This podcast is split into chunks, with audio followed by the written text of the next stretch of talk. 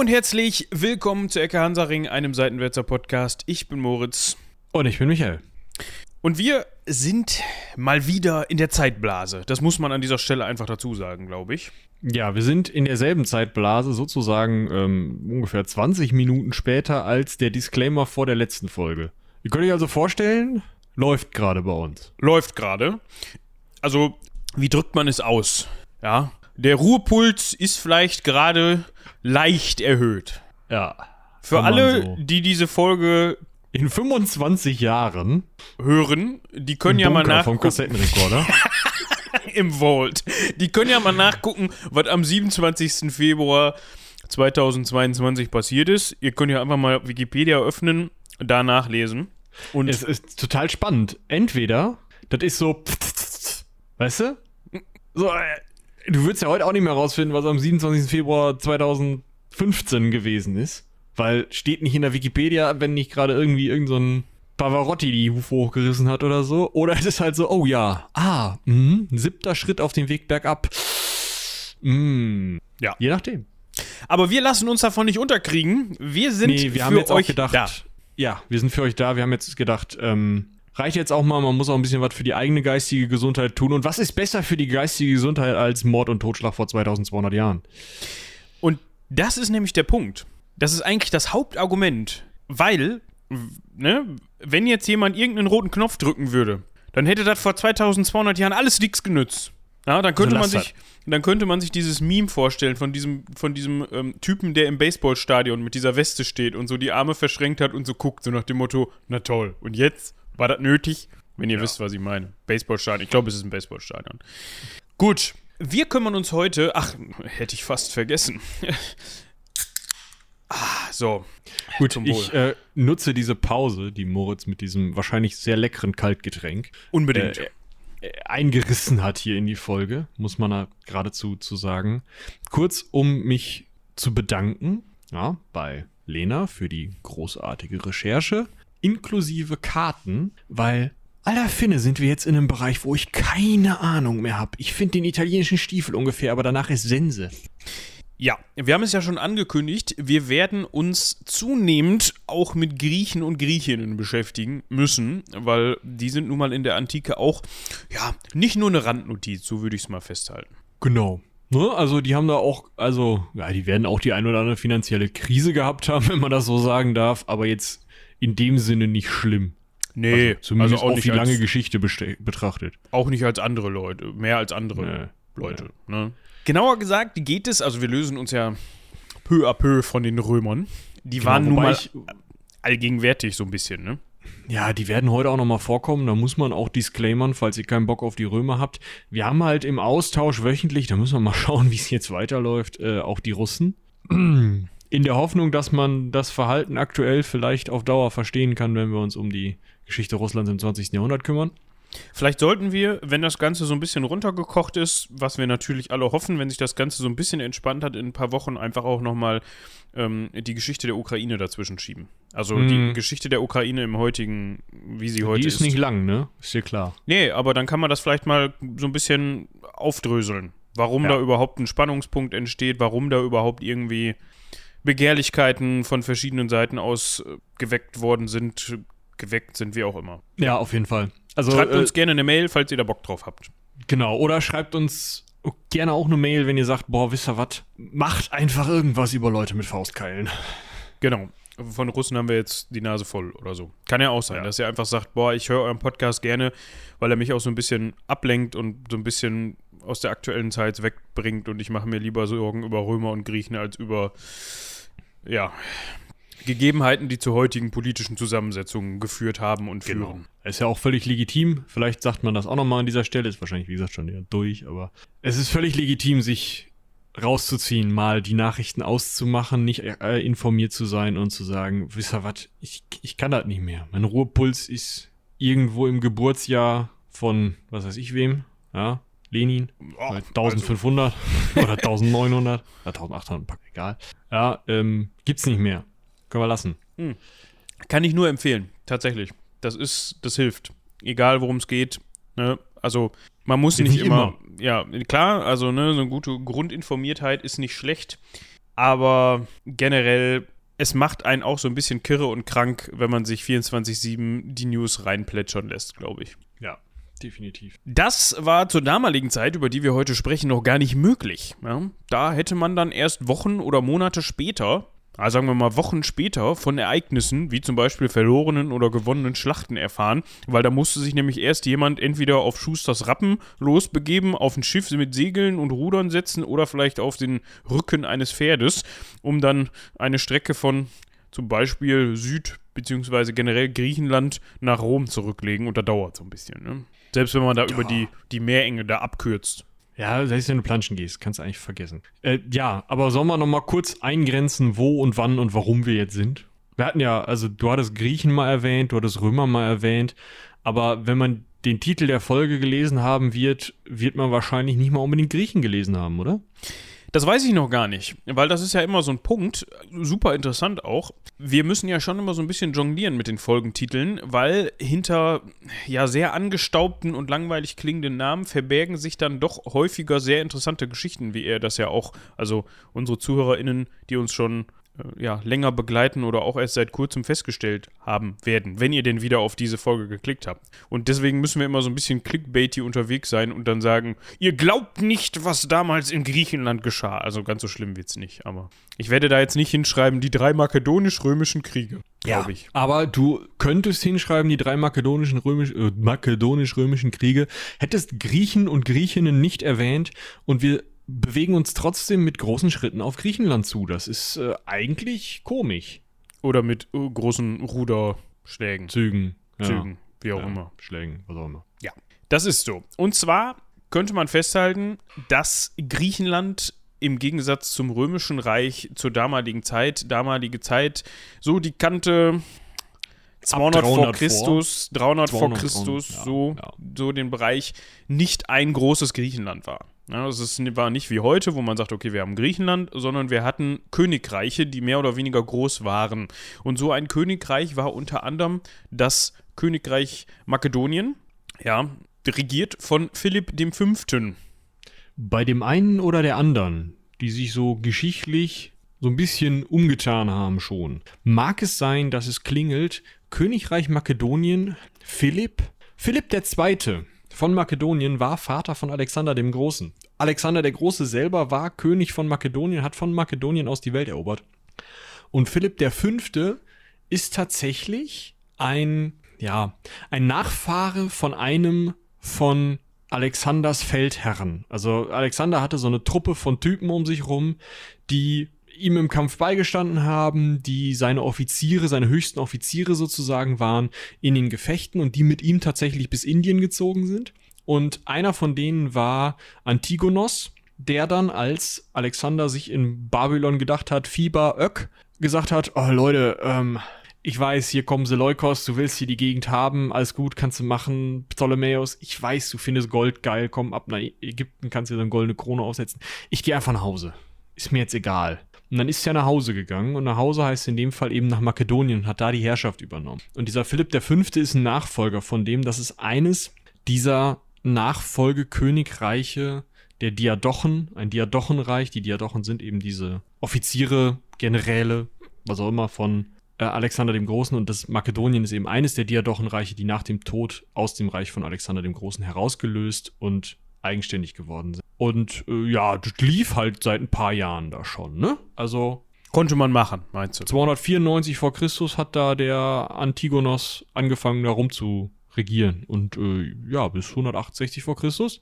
Als der dritte makedonische Krieg vorbei war, ihr könnt euch schon überlegen, wie das ausgegangen ist, hatten da dann auch die Antigonen regiert. Ja. Und wenn man sich anschaut, gut, Griechenland, Rom, ne, also könnte man schon von einer Nachbar Schaft sprechen in dem Sinne. Also gut, Ma Makedonien, Rom, also gab es natürlich auch noch viele andere, wie ich eben schon sagte, griechische Königreiche, die mehr oder weniger groß waren. Mm, wir können jetzt ja mal auf Philipp V. zu sprechen kommen. Der war seit 221 vor Christus König dort in Mazedonien oder Makedonien. Übrigens, heutzutage gibt es ja auch noch das, äh, gibt's ja auch noch Nordmazedonien. Ich glaube, heutzutage würde man eher Mazedonien sagen als Makedonien, ne? Das hat sich Heute, eher ja. so Würde, hat, Hat sich sich eher so durchgesetzt. Das ist entstanden äh, aus, aus Teilen Jugoslawiens, wenn ich da richtig informiert bin. Auch so eine geschichtliche, also da bin ich sehr uninformiert. Das war irgendwie vor meiner, natürlich vor meiner Zeit und dementsprechend äh, müsste man das eigentlich auch nochmal aufarbeiten, aber auch wieder so, eine, so ein Bereich, wo man sagt, nee, Ja. vielleicht später. Also, und in, am interessantesten ist jetzt an diesem Philipp, dem Fünften. Ihr erinnert euch vielleicht an die Hannibal-Folge und an die Punischen Kriege, die ja geführt worden sind 218 bis 201 vor Christus, also zwischen Karthago und Rom. Ja, wir haben das ausführlichst besprochen. Ihr müsst jetzt nicht hingehen und die direkt jetzt an dieser Stelle nachhören. Also, ihr müsst eigentlich nur wissen, Karthago und Rom große Konkurrenten, teilweise auch Handelspartner und in Anführungsstrichen irgendwie verbündet, aber das Ganze hat sich dann halt hochgesteigert bzw. gesteigert und ähm, man war verfeindet länger und zwar bis aufs Blut und da lief auch so ein Herr namens Hannibal rum ja? und der ist ja bekanntlicherweise mit mehr oder weniger vielen Elefanten über die Alpen gelaufen und hat sich dann dazu entschieden, nicht Rom anzugreifen. Also diese Geschichte da, vielleicht klingelt es jetzt so ein bisschen bei euch. Und dieser Hannibal, der hat auch mal beim Philipp angeklopft. Ja, andersrum hätte ich das fast gesagt, oder? Also, Hannibal, wir wissen ja, Hannibal ist mal in Italien rumgestromert, hat da Rom nicht angegriffen, aber alles andere. Und Rom war beschäftigt, ja. Der, die Römer mussten Hispanien aufrollen, weil Hannibal ja gerade in Italien beschäftigt war, mussten bis Karthago laufen, äh, haben zwei, drei Armeen gegen Hannibal geschickt und die sind dann leider verschütt gegangen, irgendwie ganz unglücklich auf dem Weg. Ihr könnt euch das in der Folge nochmal anhören. Äh, und in dem Moment denkt sich unser Philipp jetzt natürlich, was wir das Illyricum, ne? Also die Küste gegenüber von Italien an der Adria. Ne? Ähm, das ist heute, Kartenonkelst du das mal? Illyricum und Adria. Neue Straße Buchholz in der Nordheide. Nee. Ja, bei mir sagt es auch Trattoria Adria und Adria Eiscafé in Münster. Danke. Ah. Ja, also die Adriaküste ist ja bekanntlich Kroatien, Bosnien und Herzegowina, Montenegro, Slowenien. Die Gegend. Da hat sich Philipp gedacht, sag mal, die ist ja, die ist ja von den Römern schön strukturiert, ja, da ist so ein Klientelkönig von den Römern unterwegs, die haben schöne große Städte, ja, da gab es auch schon griechische Kolonien vorher, die hätte er gerne gehabt.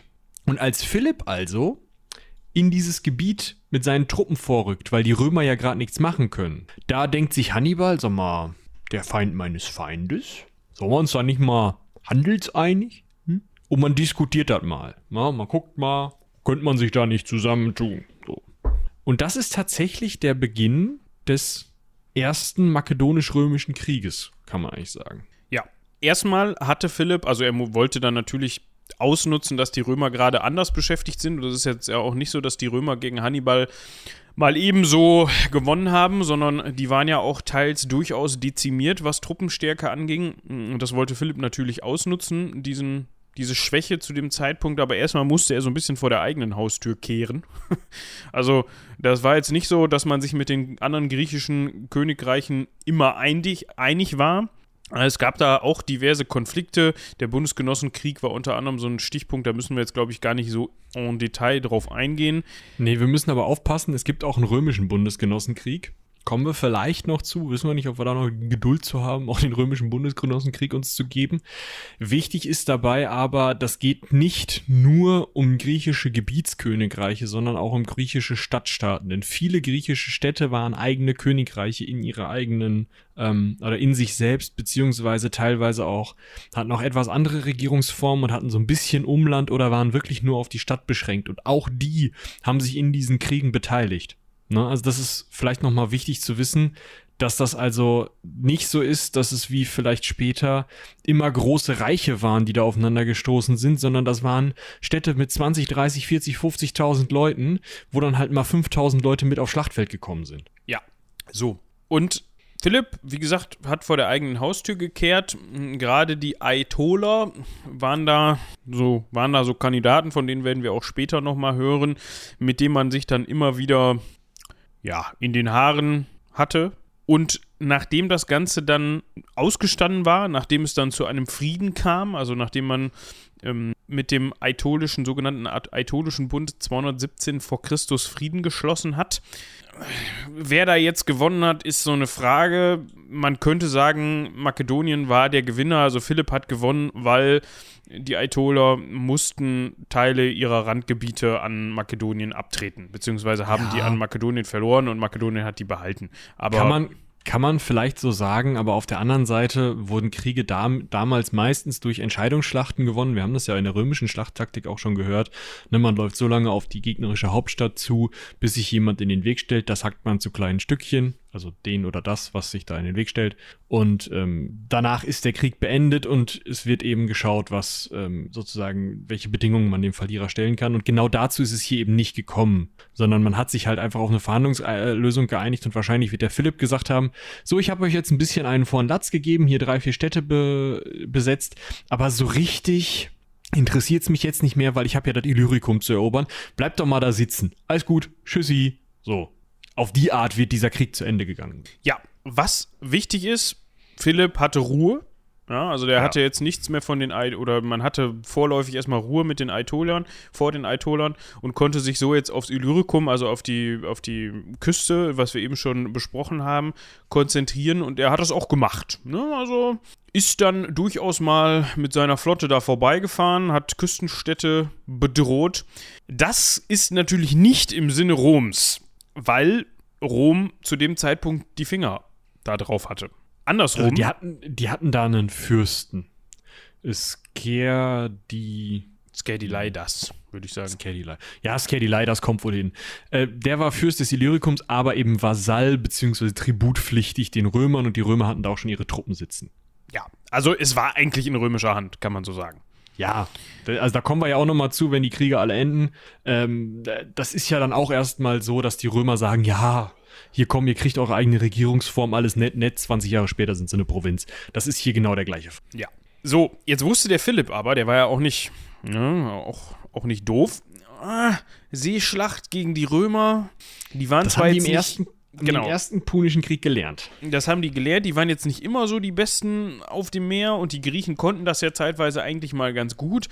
Aber zu dem Zeitpunkt war das nicht mehr so. Also da waren die Römer durchaus schon eine Macht im Mittelmeer, durchaus schon eine Seemacht. Und da hat der Philipp gesagt, ah, ist mir eigentlich egal. Wir verbrennen unsere Flotte das war ein bisschen übertrieben aus meiner heutigen Empfindung, muss ich sagen. Also man hätte die Dinger auch einfach irgendwo abstellen können. ja, aber dann hätten die Römer die eingesammelt. Ja, okay, aber ja, es ist schon ein bisschen, war schon also, kurz entschlossen, der gute Philipp. Er ist halt aus der Ägäis einmal rumgefahren hoch an die Adria mit Schiffchen. So. Und dann hat er da die Schiffe in den Hafen gestellt, hat die angezündet und ist dann mit seinen Truppen äh, die Adriaküste, die östliche Adriaküste runtergelatscht und hat das alles eingesammelt. Hat das alles erobert, beziehungsweise so viel erobern war da gar nicht, weil die Römer ja fast keine Soldaten mehr hatten. Die waren ja alle entweder in Spanien oder äh, hatten irgendwas mit Hannibal zu tun und sich von dem da umbringen lassen. Dementsprechend waren nur noch die Seestreitkräfte der Römer da und die haben natürlich auch nicht gesagt, oh ja, ist eine gute Idee, wir verbrennen auch mal unsere Schiffe und gehen dem Typen hinterher. Ne, ist ja klar, da hat ja keiner Bock drauf. Genau. Und dann kommt es dazu, dass Philipp die Hafen, den Hafen Lissus einnimmt und daraufhin kapituliert dann halt die illyrische Provinz. Ja, also man sagt dann halt, ja gut, bevor wir uns jetzt hier noch weiter auf den, Dach, auf den Deckel geben lassen, sind wir halt nicht mehr römisch. Ne? schreiben wir halt, streichen Rom durch, schreiben Makedonien drauf, fertig. Genau. So, und in diese Zeit, also es ist jetzt das Jahr 214 oder 215 vor Christus, fällt eben das, was wir gerade gesagt haben, nämlich dieser Vertragsschluss mit Hannibal, wo Philipp sagt, hey, cool, lass doch mal irgendwie was zusammen machen, die Römer sind eh doof, und Hannibal sagt, super, ja, du gehst den Römern sowieso schon im Illyricum auf den Sack. Wir haben ja eigentlich nur gemeinsame äh, Interessen. Ne? Also wir wollen ja beide gemeinsam nur die Römer klein halten und links und rechts da von den Römern was abknapsen. Ihr erinnert euch, Hannibal wird wahrscheinlich sowas äh, im Sinn gehabt haben wie äh, die drei großen Inseln, also äh, Korsika, Sardinien und Sizilien zurückzubekommen äh, und die Römer aus Spanien rauszuhalten. Und äh, Philipp hatte, wie gesagt, die Adriaküste im Sinn. Der mag vielleicht auch noch ein bisschen getagträumt haben, dass er irgendwie ein Stückchen vom Stiefel kriegt, aber da wäre ich mir auch gar nicht so sicher. Mhm. Der wichtige Punkt ist nur, die beiden hatten eben das gemeinsame Interesse, den Römern auf den Kopf zu hauen. Und die Römer haben entweder von diesem Vertrag was mitgekriegt oder sie haben mitgekriegt, dass die, also je nachdem, was zuerst war, mitgekriegt, dass die Makedonen gerade das Illyricum platt machen.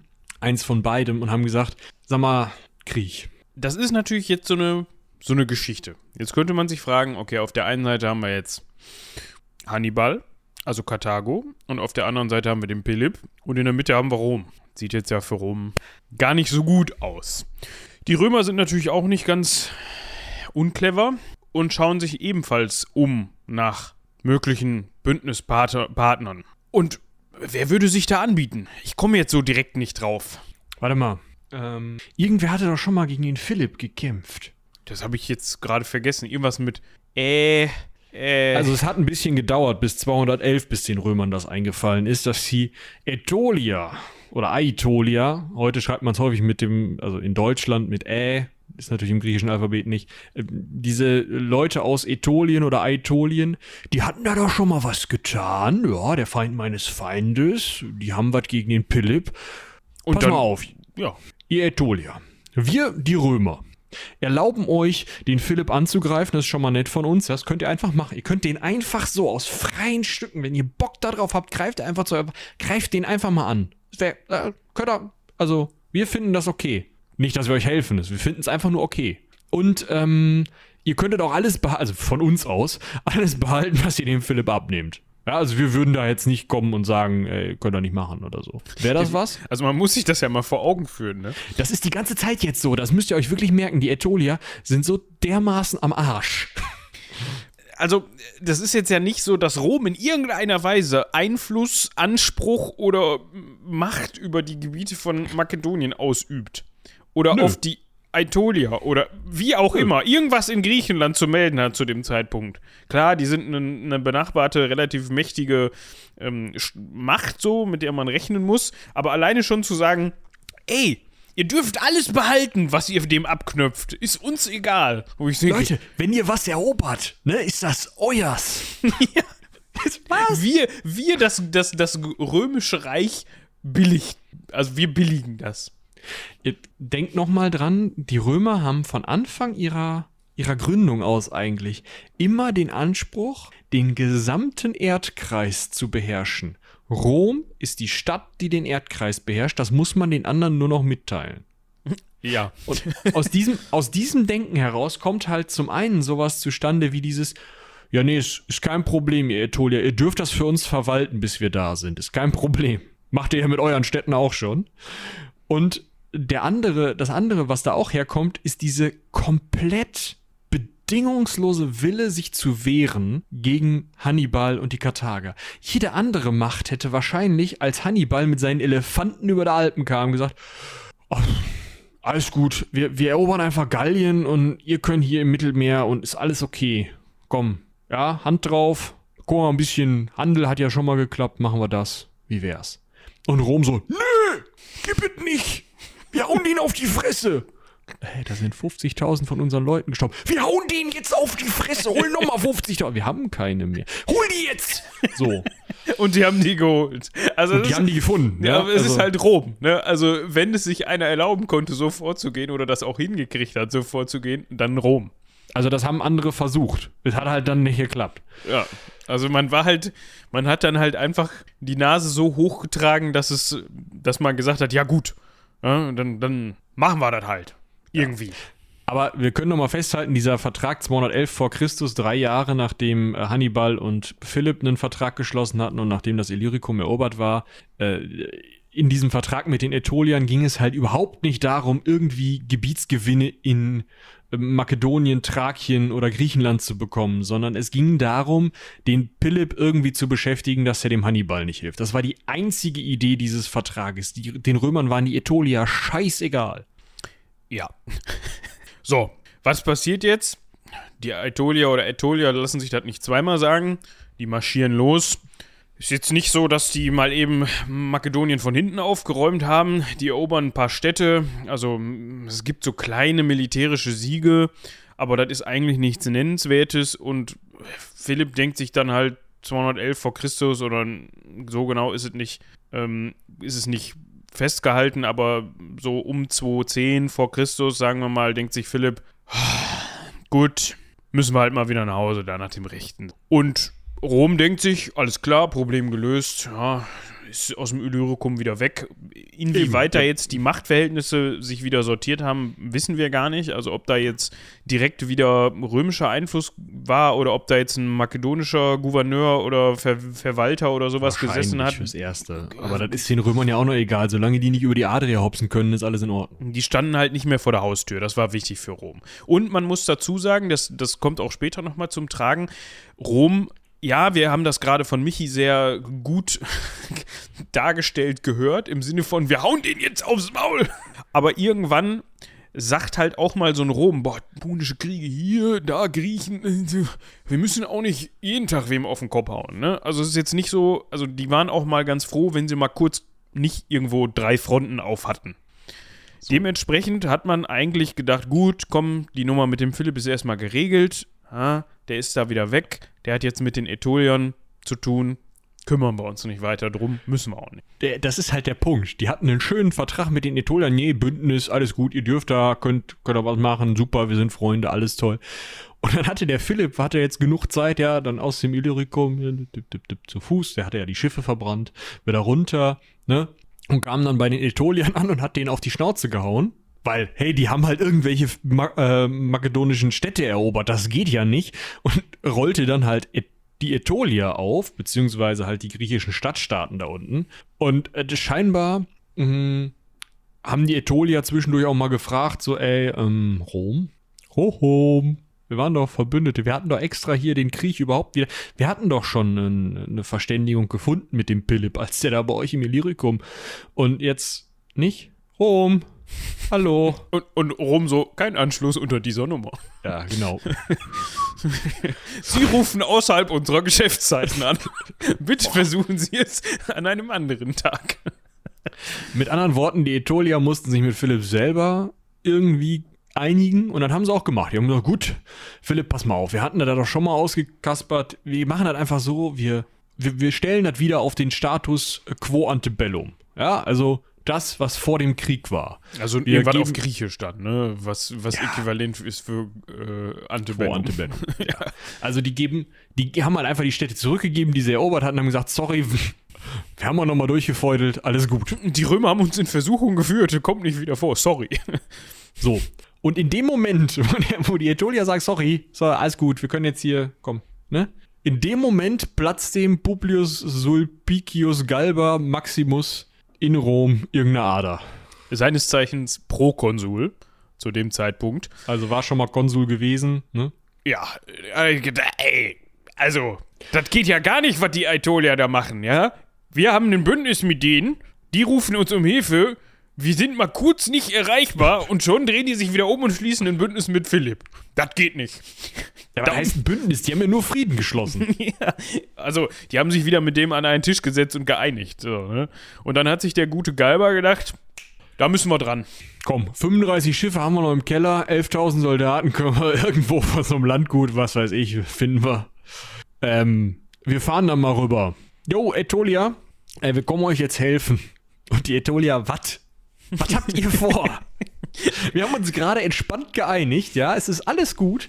Philipp hält die Füße still. Komm. Ja, so. Und dann haben die Römer festgestellt, ah, Damit Komm. nur 11.000 gibt das keinen. kommen wir ein bisschen spät, äh, wir sehen es ein, war nicht so toll, lass mal einen Vertrag machen. Und so kam es dann 205 vor Christus zum Vertrag von Phönice, würdest du das so aussprechen? Ja, Phönike, hätte ich jetzt Phönike gesagt. klingt viel schöner. Könnte auch, boah, so nenne ich meine äh, ungeborene, noch nicht geborene erste Tochter. Phönike. Ich denke, die heißt Theophanu. Das ist die zweite.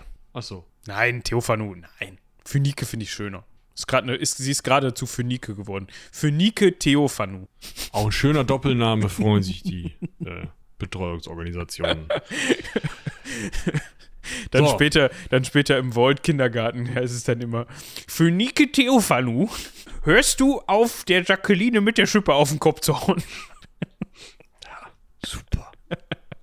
Genau. So. Weiter geht's. Also, es kam dann zu diesem Vertrag von Phönike 205 vor Christus. Und das war im Grunde ein Friedensvertrag.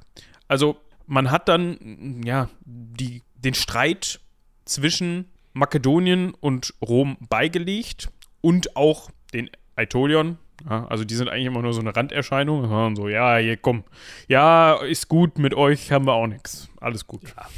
Also was man gemacht hat, ist, man hat gesagt, komm, Philipp, wir haben jetzt keinen Bock auf Krieg, wir haben nur 11.000 Nasen hier, die anderen sind alle irgendwo bei Kanne unter der Erde. Ähm, ma machen wir es wie folgt. Du darfst das Illyricum behalten, wenn du uns versprichst, da nicht schwimmen zu gehen. Also nicht auf den Stiefel, das Illyricum darfst du behalten. So. Und, ganz wichtig, wenn du nochmal mit Hannibal redest, dann gibt es einen Links-Rechts-Wechsel. Dann ist hier Zappenduster, dann äh, nichts mehr. Das sind die beiden Bedingungen.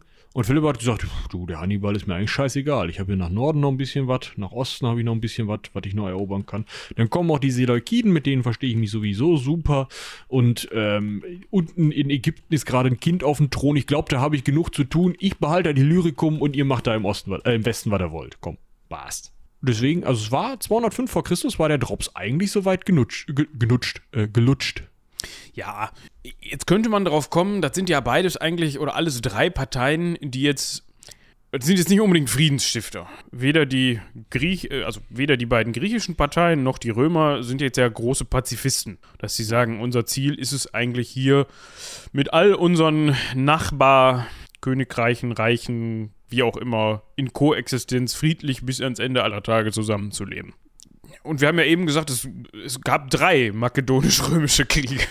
Die haben das nochmal gemacht. Ja, ist jetzt aber nicht so, dass sie hingegangen wären und gesagt hätten, komm, Ätolia, wollt ihr nicht nochmal ein paar Städte von den, äh, von dem Philipp erobern? Und der, äh, die Ätolia so, natürlich, das hat beim letzten Mal so gut geklappt und ihr habt uns so sehr geholfen, wir gehen da jetzt nochmal los.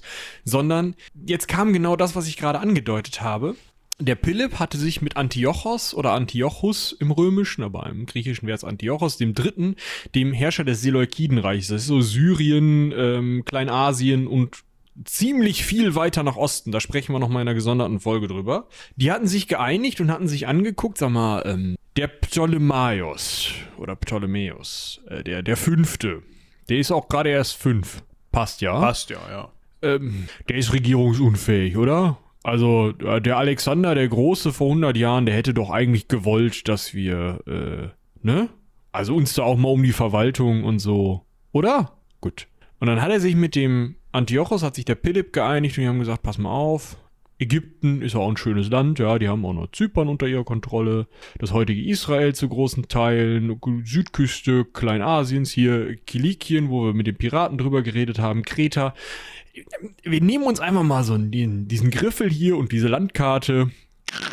Das ist meins, das ist deins, so, und jetzt geben wir uns das mal schön aufteilen. Und tatsächlich hat sich Philipp mit dieser Unterstützung oder in Zusammenarbeit mit den Seleukiden erstmal auf den Weg gemacht und da Leute erobert oder Gegenden erobert.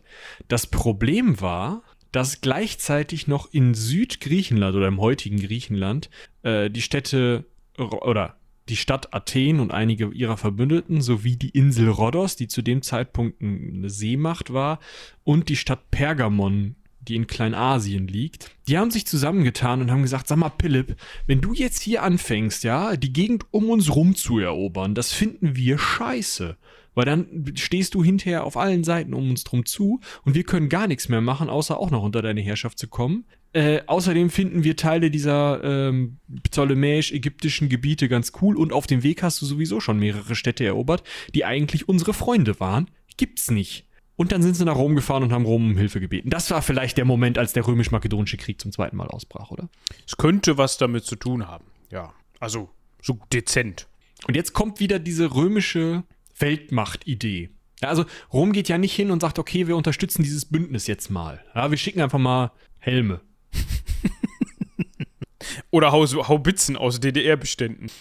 Zum Beispiel, ja. Hätten sie auch nicht da gehabt, aber solche Ideen mögen ja manche Staaten haben, wenn sie so ein Bündnis unterstützen oder auch einen eigenen Zellenstaat. Nee, Rom schickt einfach mal zwei Booten los. Einen zu Philipp, einen zu Antiochos. Jungs, ist ja schön, Antiochos, dass du ein Staatsgebiet hast, was irgendwie siebenmal so groß ist wie das Römische Reich. Und ist ja schön, Philipp, dass du uns gerade das Illyricum abgenommen hast, ohne dass wir irgendwas tun konnten. Ihr hört jetzt mal bitte mit euren Militäraktionen gegen die einzelnen Städte, die ihr da erobert und gegen die Ägypter auf. Danke. Ach ja, und außerdem, äh, Philipp, gleichzeitig kannst du mal bitte abdanken, wir haben hier den Galber, der möchte bei dir Provinzvorsteher werden. Also in Makedonien. Allein diese Forderung, ne? Du, ähm, wir hätten hier deinen Nachfolger. Wäre nett, wenn du, ne? Tschüss. ja. Da sagt Philipp natürlich, Oh, Sicherlich! klar. Ich wollte eh in Ruhestand. Gute Idee. Meine Söhne haben auch überhaupt keinen Bock zu regieren, total inkompetent. Nee komm. Ich meine, es gab später Könige, die genau sowas angenommen haben. So ist es nicht. Aber das Römische Reich zu diesem Zeitpunkt ist noch nicht so weit, dass es sagt, du Philipp, wenn du jetzt nicht abdankst, dann machen wir Zappenduster, dann ist da Sense, dann kannst du das komplett vergessen. Und wenn du aber abdankst, kriegst du hier eine Villa in Rom und kannst dir den Hintern vergolden lassen. Solche Deals kann man ja mal eingehen als König, ne? Aber an der Stelle, diese Forderung ist einfach völlig übertrieben. Ja. Und, also was dahinter steht, ist natürlich, dass Rom verhindern wollte, dass da in irgendeiner Weise sich ein griechisches Bündnis bildet, das dann gegen Rom zieht. Ja? Also, dass man quasi eine Konstellation aus Königreichen, aus griechischen Königreichen, wie auch immer hat, die dann so stark sind zusammen, dass sie Rom gefährlich werden können. Dementsprechend versucht man halt dazwischen zu hauen und zu sagen, okay Leute, ähm, wir sehen da halt zum einen Zwietracht und zum anderen nehmen wir uns die lieber einzeln vor. So. Trotzdem scheint Philipp auf diese erste an oder auf diesen, diesen, diesen ersten Gesandten zumindest oder vielleicht auch Antiochos so weit re reagiert zu haben, dass die Ägypten nicht stark angegriffen haben, sondern Philipp sich umgedreht hat und nach Nordosten gegangen ist und Städte in Thrakien, heutiges Bulgarien, angegriffen hat. Und dann haben die Römer, also da, da hätten die Römer ja sagen können, gut, hat ja funktioniert, wir haben die Hälfte von dem bekommen, was wir wollen. Pergamon gibt's noch. Ägypten gibt's noch alles schön. Aber die haben einfach noch einen zweiten Gesandten geschickt er muss wohl so scheiße zu Philipp gewesen sein, dass Philipp gesagt hat, nee, jetzt gehe ich wieder nach Süden, jetzt hau ich den Ägyptern richtig auf den Sack. Wenn die Römer das nicht wollen, dann mache ich es erst recht. Stellt euch mal vor, was das für ein Typ gewesen sein muss, der dabei Philipp vorständig geworden ist und gesagt hat, hör mal zu, Kaspar. Du Würstchen. du griechisches Würstchen. Du kannst erstmal schön runter von deinem Trönchen da kommen und mir die Sandalen küssen. Der Galber kommt gleich. Der braucht einen warmen Platz. Genau. Weißt du? Also, ihr, ihr, müsst euch das mal, was das für eine, für eine krasse Aktion ist, einfach einem, also klar, wir haben nicht so ein, so ein Nationalstaaten-Denken, wie es vielleicht heute wäre. Ne, also wir dürfen uns nicht vorstellen, dass da jetzt ein souveränes äh, Staatsoberhaupt von jemandem mh, hm, irgendwie diplomatisch angefeindet wird, so, so ganz so, wie man das heute vielleicht framen würde, ist es nicht, aber es ist halt, also der Typ ist halt der König da. Dem, dem also der, der ist der Letzte und dann kommt die Sonne. So. Genau. Viel drüber gibt's nicht.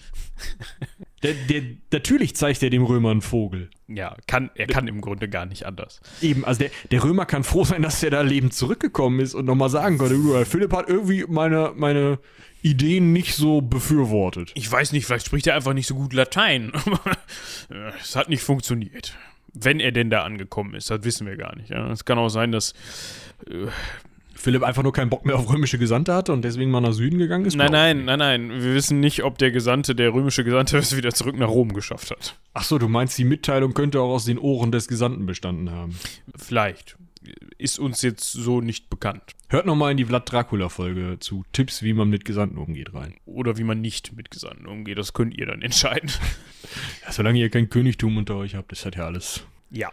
So, also die Römer sehen, dass der da nach Süden läuft und denken sich, ähm, Galba, du hattest doch schon mal da 11.000 Leute, wir geben dir mal ein paar mehr mit, tu mal was. Wir haben 200 vor Christus, vielleicht nochmal eben zu einer. Ja, wenn man jetzt mal sich die Chancengleichheit oder die, die Verteilung anguckt, dann muss man sagen, dass Philipp da jetzt nicht auf dem besseren Posten gestanden hat. Vor allem, wenn man sich seine Verbündeten-Situation anguckt. Weil wir haben immer noch seine hellenistischen Nachbarn, also auf, auf der, seine griechischen Nachbarn. Zum Beispiel Ätolia oder sowas. Die, die Athener. Ja, die Athener. Pergamon.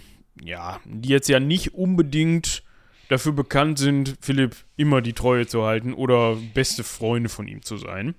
Und dann kommen auch noch die Römer. 199 vor Christus kriegt man, kriegt er dann von Galba auf den Sack. Andersrum hat sich aber in Griechenland eine Formation, also ein Bund gegen Makedonien gebildet, bestehend aus unter anderem Ätolia, Athena, Archaischer Bund und so weiter und so fort. Und das hat dann dazu geführt, dass man dann doch mal auf Friedensverhandlungen gesetzt hat. Also 198 vor Christus ist dann ein gewisser Titus Quintius Flaminius nach Griechenland gegangen, Römer, um da mal bei Philipp vorstellig zu werden. Alle guten Dinge sind drei.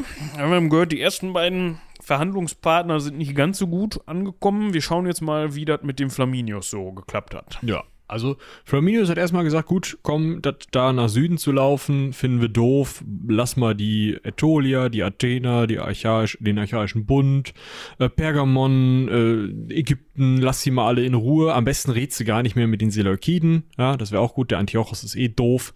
Ja, das ist alles kein Problem.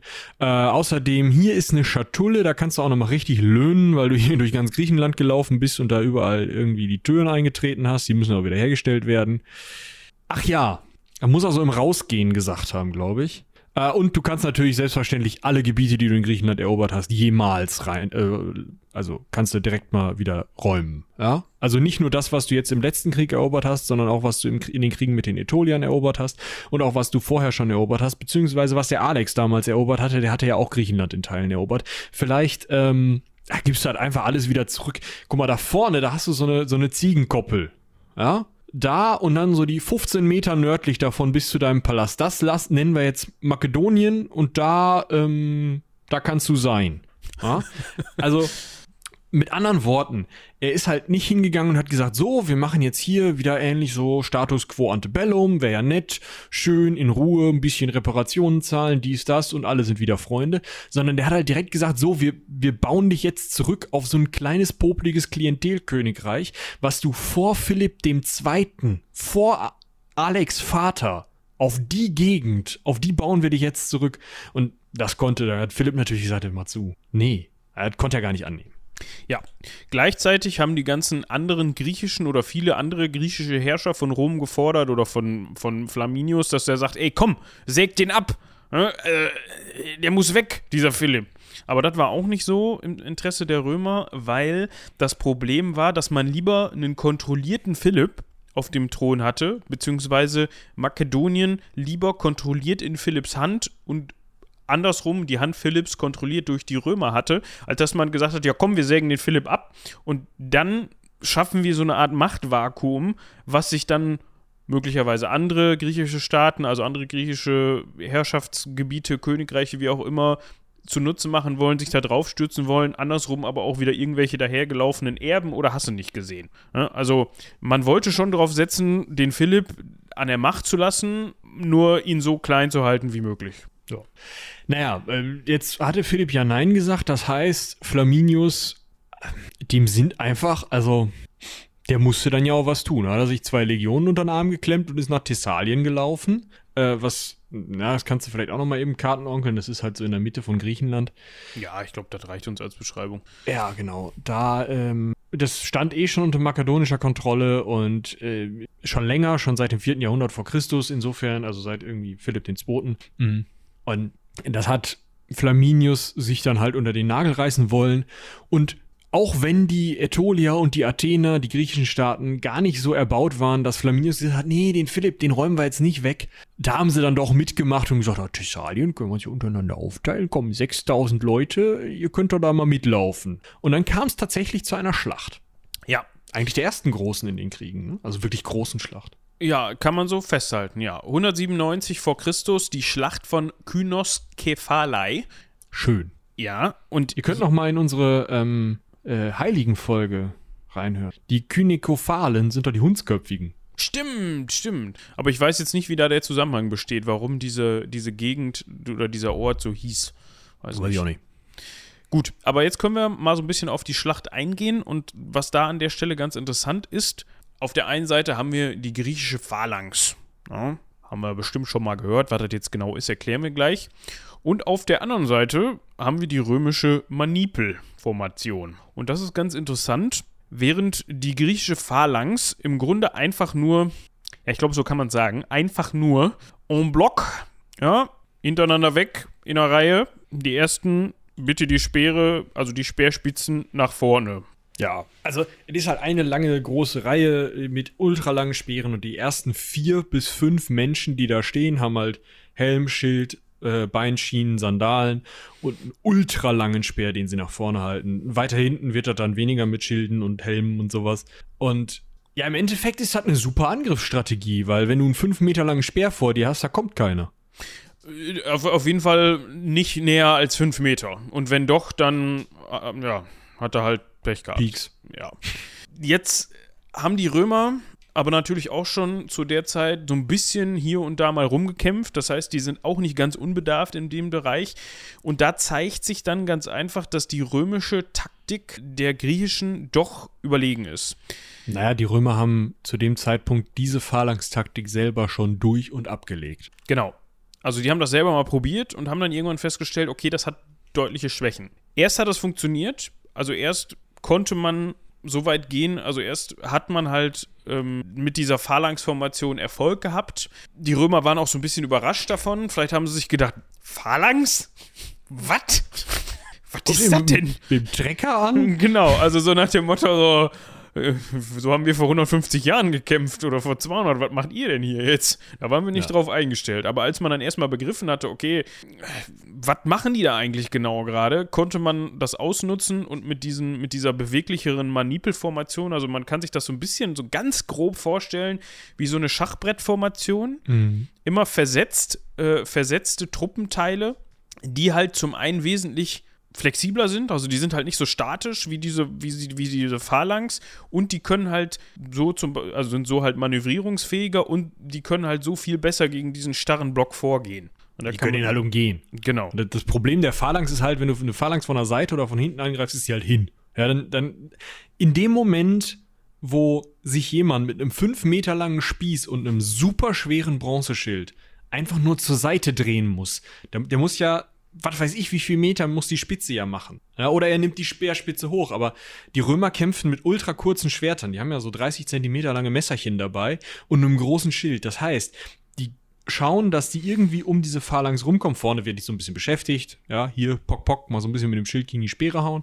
Und dann gehen Teile der Manipel drumrum, kommen von der Seite, die Griechen müssen sich auf einmal umdrehen und die Leute mit der Manipel hauen den halt einfach, während die den Speer noch irgendwie rum. Also stellt euch das vor, eine fünf Meter lange Stange, das sind drei Besenstiele. Ja. Ähm, die wiegt was, die ist ja. nicht besonders flexibel, was, was so das so, ne? Es ist wie mit, dem, wie mit dem Brett, was du über die Schulter trägst, wenn du dich umdrehst und einer steht hinter dir. Das ist, kommt ja auch noch dazu. Du stehst ja dicht gedrängt aneinander. Und wenn genau. auf einmal alle diese 5-Meter-Stange nach rechts haben wollen, äh, dann funktioniert das ja, nicht. Ja, die Römer kommen von rechts und links, kannst du alles, kannst du vergessen. So. Und dann haut dir halt der Römer chillt in eine Fresse und dann kriegst du halt kleine Messerchen ab. Übrigens auch noch ein interessanter Punkt. Mm, das ist jetzt in diesen Zeiten nicht mehr ganz so schlimm. Aber ursprünglich haben die Griechen auch in dieser Phalanx-Formation gekämpft, weil es da so wenige Tote gab. Also die sind halt aufeinander zu und du kannst ja, also du kannst ja super wenig machen. Wenn du einmal voreinander stehst, beide Seiten kämpfen in der Phalanx, dann pieksen die halt so ein bisschen aufeinander ein und irgendwann hat einer keinen Bock mehr. Ja, und dann die Seite, die halt als erste geschwächt ist, da werden dann vielleicht mal so drei, vier Leute in der ersten Reihe eher an als abgestochen. Und dann kann man so ein paar Gefangene austauschen und dann sagt man so, ja, war ein schöner Krieg gewesen, herzlichen Dank, ihr liefert uns 500 Schafe. So, das, das so haben die Innergriechen häufig Krieg geführt.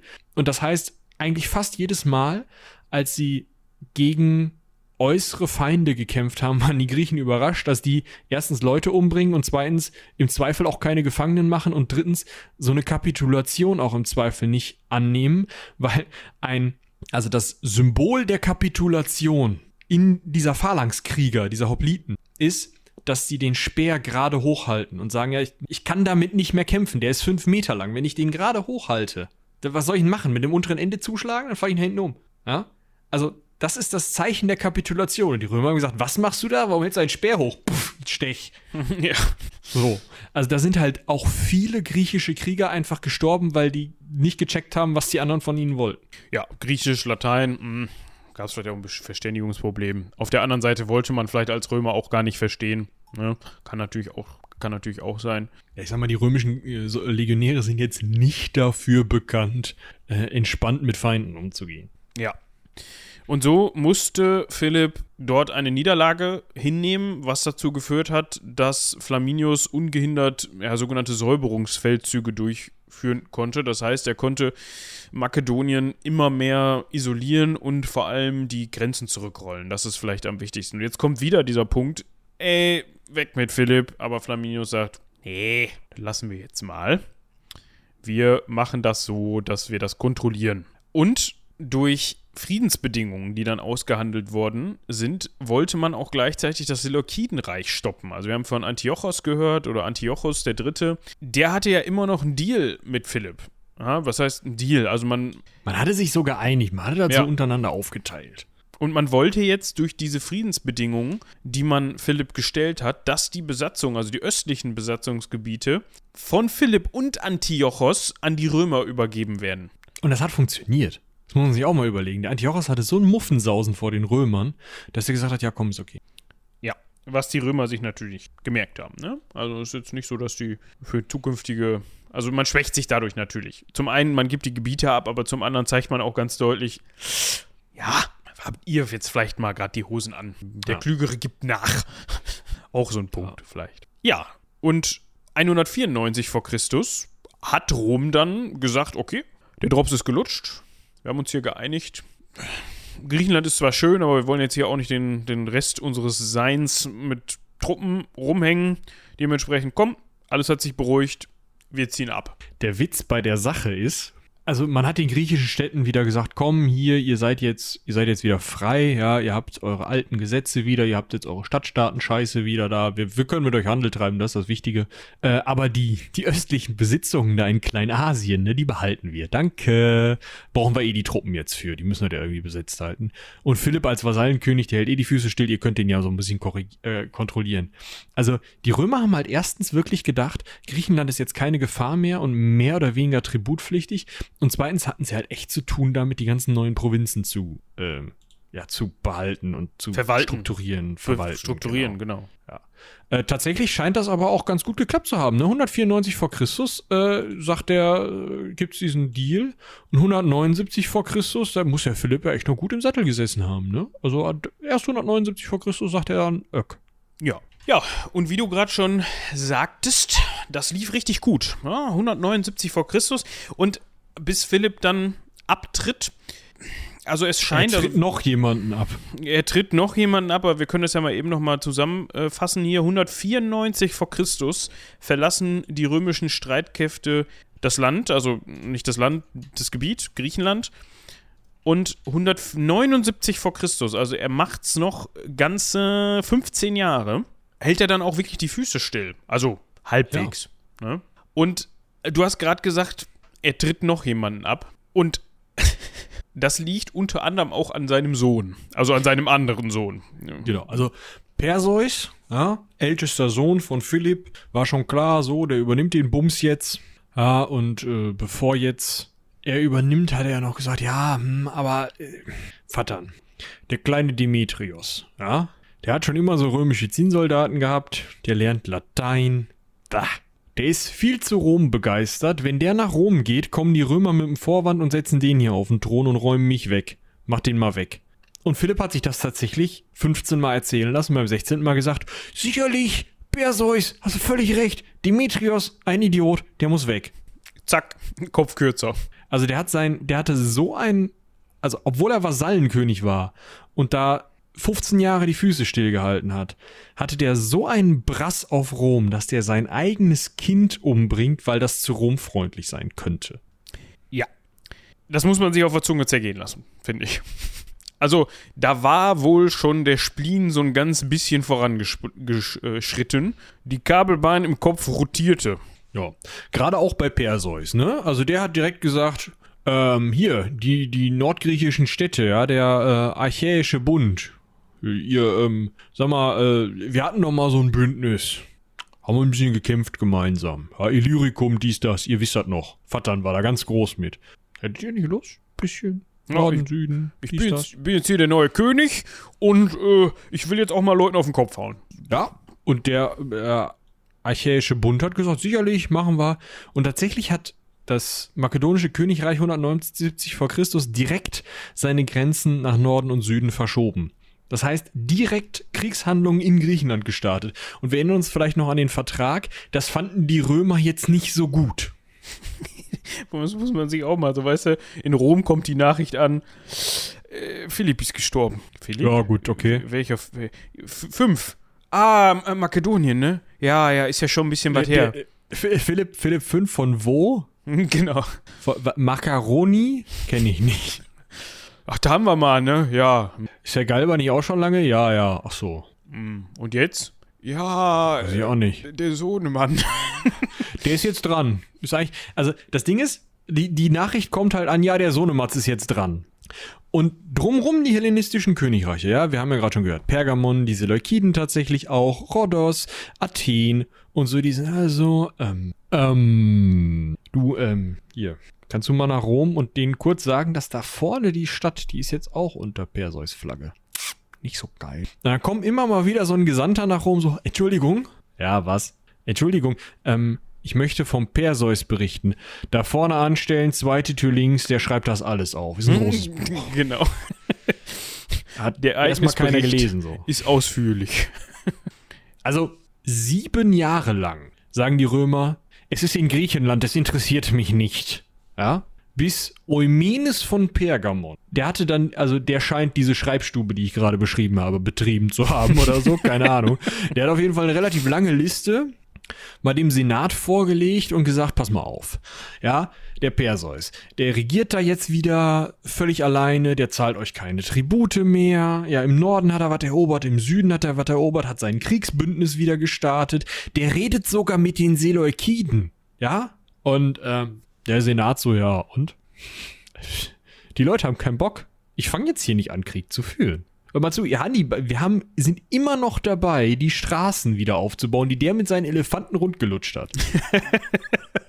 genau. Weißt du, was das für Abdrücke gibt im Teer?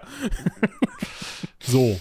Und Perseus ist auch immer so, nö, ey, alles gut. Schickt mal immer so einen Gesandten nach dem anderen nach rum. Leute, alles gut. Nein, das sind ähm, kleinere Gebietskorrekturen. Ja. Hier ist ein bisschen Geld. Ich halte die physische, ich kämpfe nicht gegen. Alles gut. ja.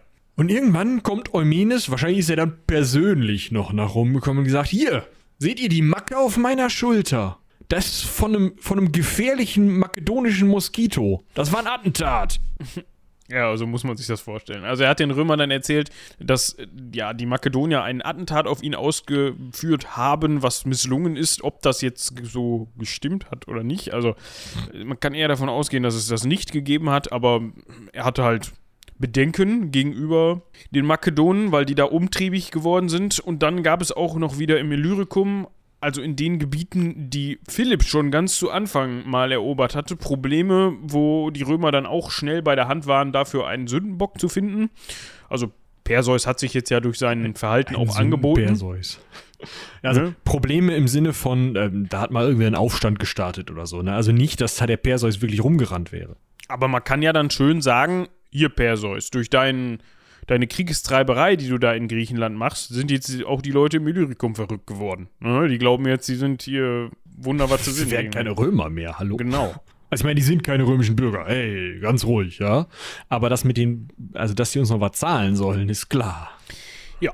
Und dann haben die mal ganz schnell außer Ablage so einen Zettel mit römischem Briefkopf genommen und da mal draufgeschrieben Krieg und haben den mal Richtung Makedonien geschickt. Ja, nicht ganz so schnell. Sie, sie haben noch ein bisschen gesucht mit Absicht. Und zwar folgendes haben sie gemacht. Als erstes haben sie, das muss auch ein Aufwand sein. Diese ganzen kleinen griechischen Staaten haben die alle abtelefoniert und gesagt, hör mal zu, ähm, ihr findet diesen Perseus doch auch so nervig. Ihr hattet mal irgendwo da bei uns im, irgendwo in, in Rom Süd, ja, hinterm Tiber, irgend so eine kleine Schreibstelle. Hattet ihr mal was abgegeben, ja? Wir haben das jetzt mal gesichtet. Ähm, das ist das Jahr 171 vor Christus, ja. Also das ist acht Jahre, nachdem die ersten Beschwerden kamen.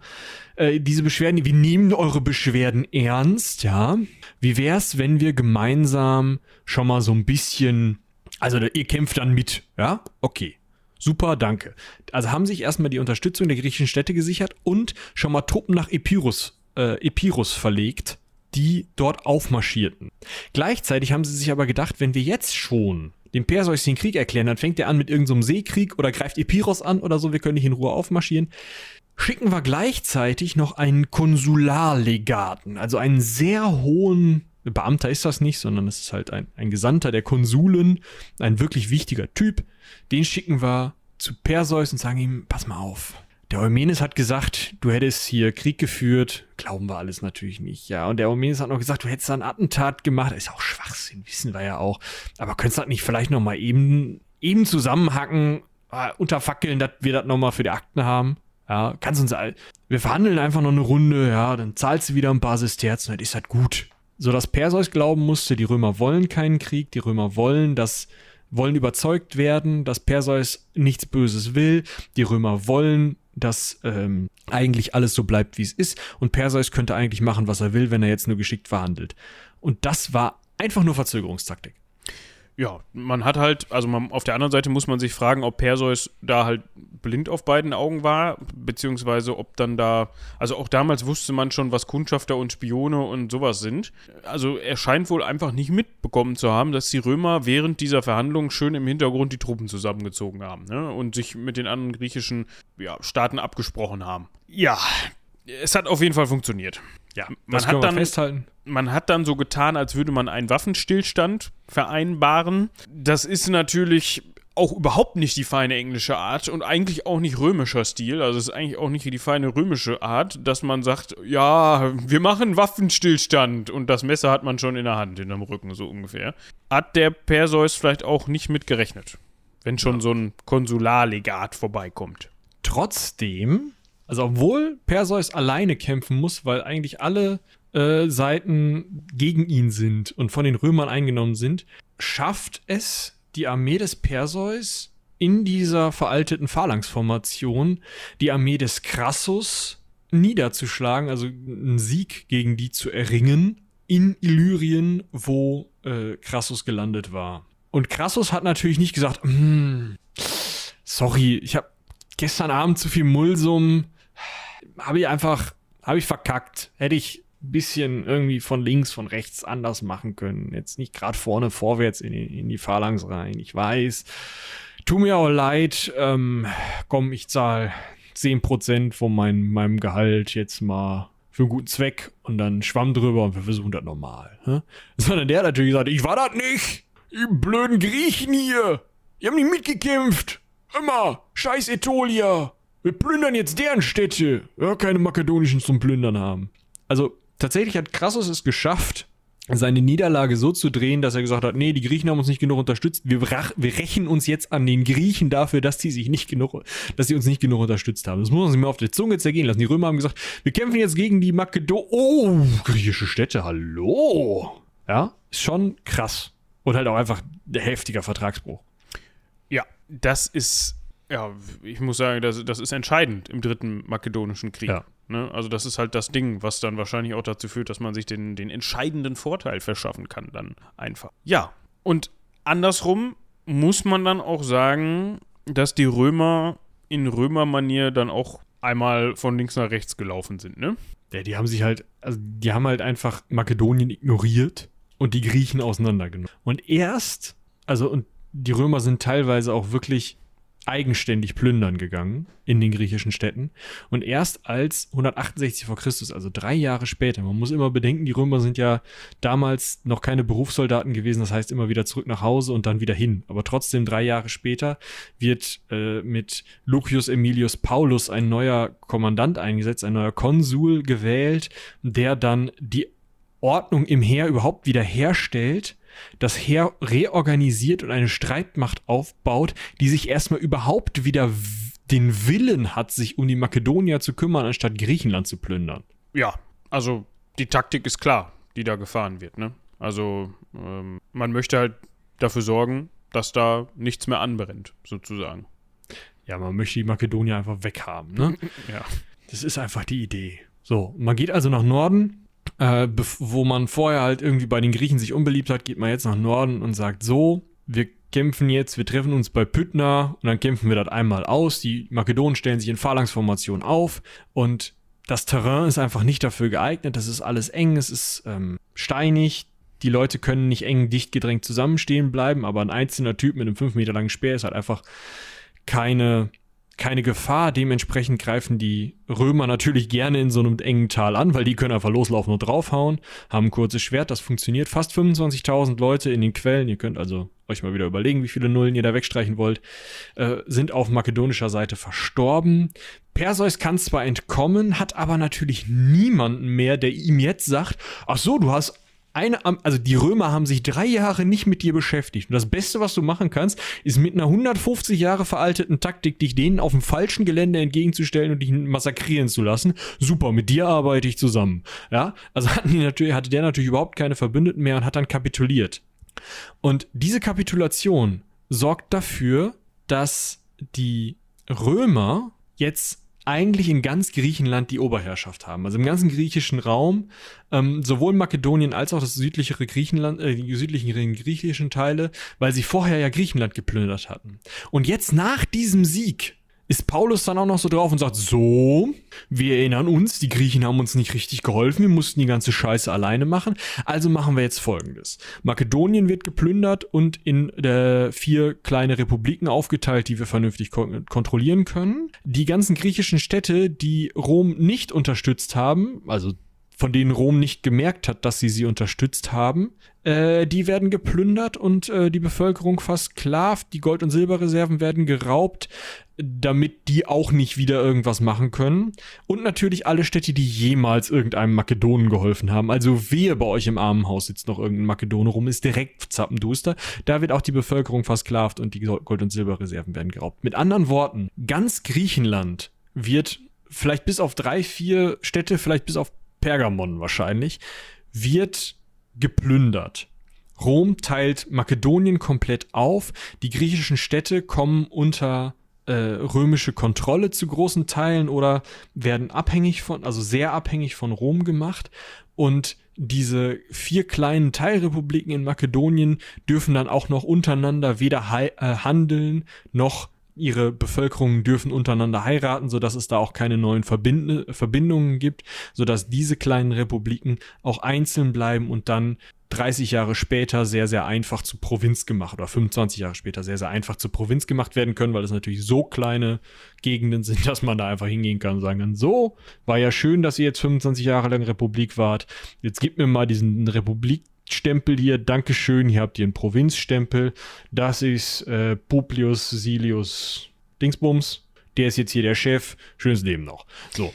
Also, so diese, gerade diese, dieses Heiratsverbot, ne? Also es, es, durften keine, es durfte nicht gegenseitig gehandelt werden und es durften keine Mischehen eingegangen werden im Sinne von, ja, ein ein Makedone aus äh, Teilstaat A darf keine Makedonin aus Teilstaat B heiraten. Das gilt wahrscheinlich am ehesten auch für die Adligen und für die Herrschaftsschicht. Ne? Also es geht darum, dass da, also wahrscheinlich eher weniger darum, wenn jetzt da in bäuerlichen Strukturen geheiratet wurde, war da wahrscheinlich relativ egal und nicht zu kontrollieren.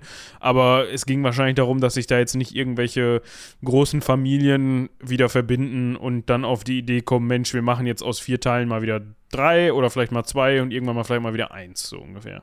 Ja, genau. Müssen wir noch irgendwas darüber sagen? Also Griechenland müssen wir vielleicht noch mal einmal noch mal erwähnen. Griechenland wird genauso zur Provinz gemacht und dieser Zeitpunkt, diese Zeit, in der hier die griechischen Städte übernommen wurden, ist die Zeit, aus der diese ganzen griechischen Sklaven, die man in allen möglichen römischen Filmen sieht, kommen. Aus dieser Zeit sind diese ganzen Apollodorusse in den blöden Lateinbüchern und so, die dann als Lehrer oder so in den römischen Adelsfamilien eingestellt wurden. Das sind Menschen, die zwischen 170 und 140 vor Christus gefangen genommen und versklavt wurden und deren Nachfahren, die bis weit in römische Zeit, also bis 100, 150 nach Christus, einfach nur, weil es das Vorurteil gab, dass Griechen immer gebildet sein müssen und weil die griechische Sprache relativ wichtig war, den Römern eben als Hauspersonal und als Lehrerschaft dienten. Ja, ganz interessanter Punkt, finde ich. Ja.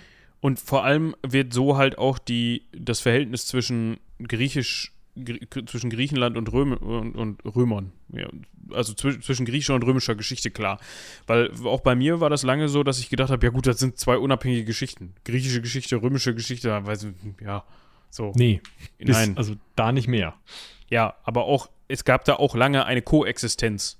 Ja, die Ja. Griechen haben lange rumgegriecht, äh, während die Römer rumgerömert haben. Das So. stimmt. Und das macht man sich, das, das wird gerade in der, in der Altertumsgeschichte nach außen hin, klar, den Leuten ist es klar, aber das nach außen hin wird das oft nicht klar, da finde ich, dass man, dass man, dass das nicht so voneinander getrennte Ja, es Geschichten ist, sind. man kriegt halt schnell das Gefühl, dass die 150, 200, 300 Jahre auseinander waren. Genau. Und das ist einfach nicht der Fall. dass sie sich gar nicht gekannt haben. Also, wenn du von Alexander Mhm. dem Großen sprichst, dann hast du eigentlich keine Römer im Kopf. Genau, aber Gar die nicht. sind halt, die sind halt, also es gab schon Rom, als es Alexander den Großen gab und äh, zusätzlich ähm, sind halt die direkten Nachwirkungen von Alexander dem Großen das, was Rom groß macht auch.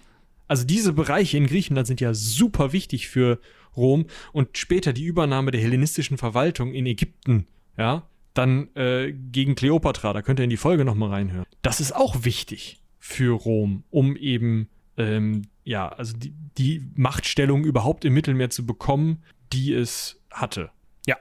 Ganz genau. Ja, und ich glaube, das war's zum, zu den römisch-makedonischen Kriegen. Könnte man so sagen, ja.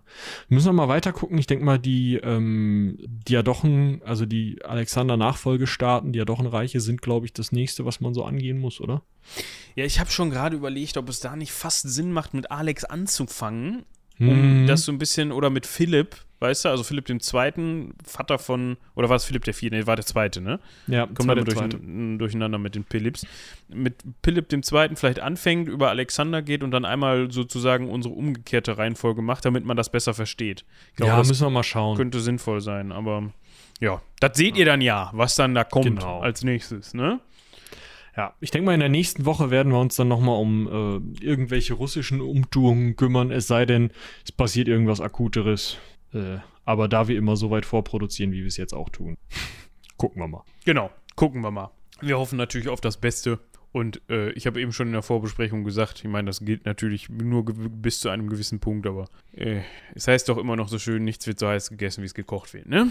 Ja, hoffen wir da drauf. Hoffen wir darauf, dass auch dieser Spruch diesmal, Gegolten haben wird, wenn ihr das hört. genau. Schauen wir mal. Ja. Gut, in diesem Sinne würde ich sagen, vielen, vielen, vielen Dank fürs Zuhören. Wir bedanken uns nochmal bei Lena für die Recherche. Und Kauft Sammeltassen. kauft Sammeltassen, kauft Vents, schreibt uns E-Mail an E-Mail, schreibt uns E-Mail an Schreibt rumlabern. E-Mail an, genau. Rumlabern ähm, unterstützt uns bei Steady. Ja. Rumlabern at Seitenwälzer.de, genau. Ja, ähm, Und dann hören wir uns nächste Woche wieder. Also, genau. haut rein, bis zum nächsten Mal. Bis dahin. Tschüss.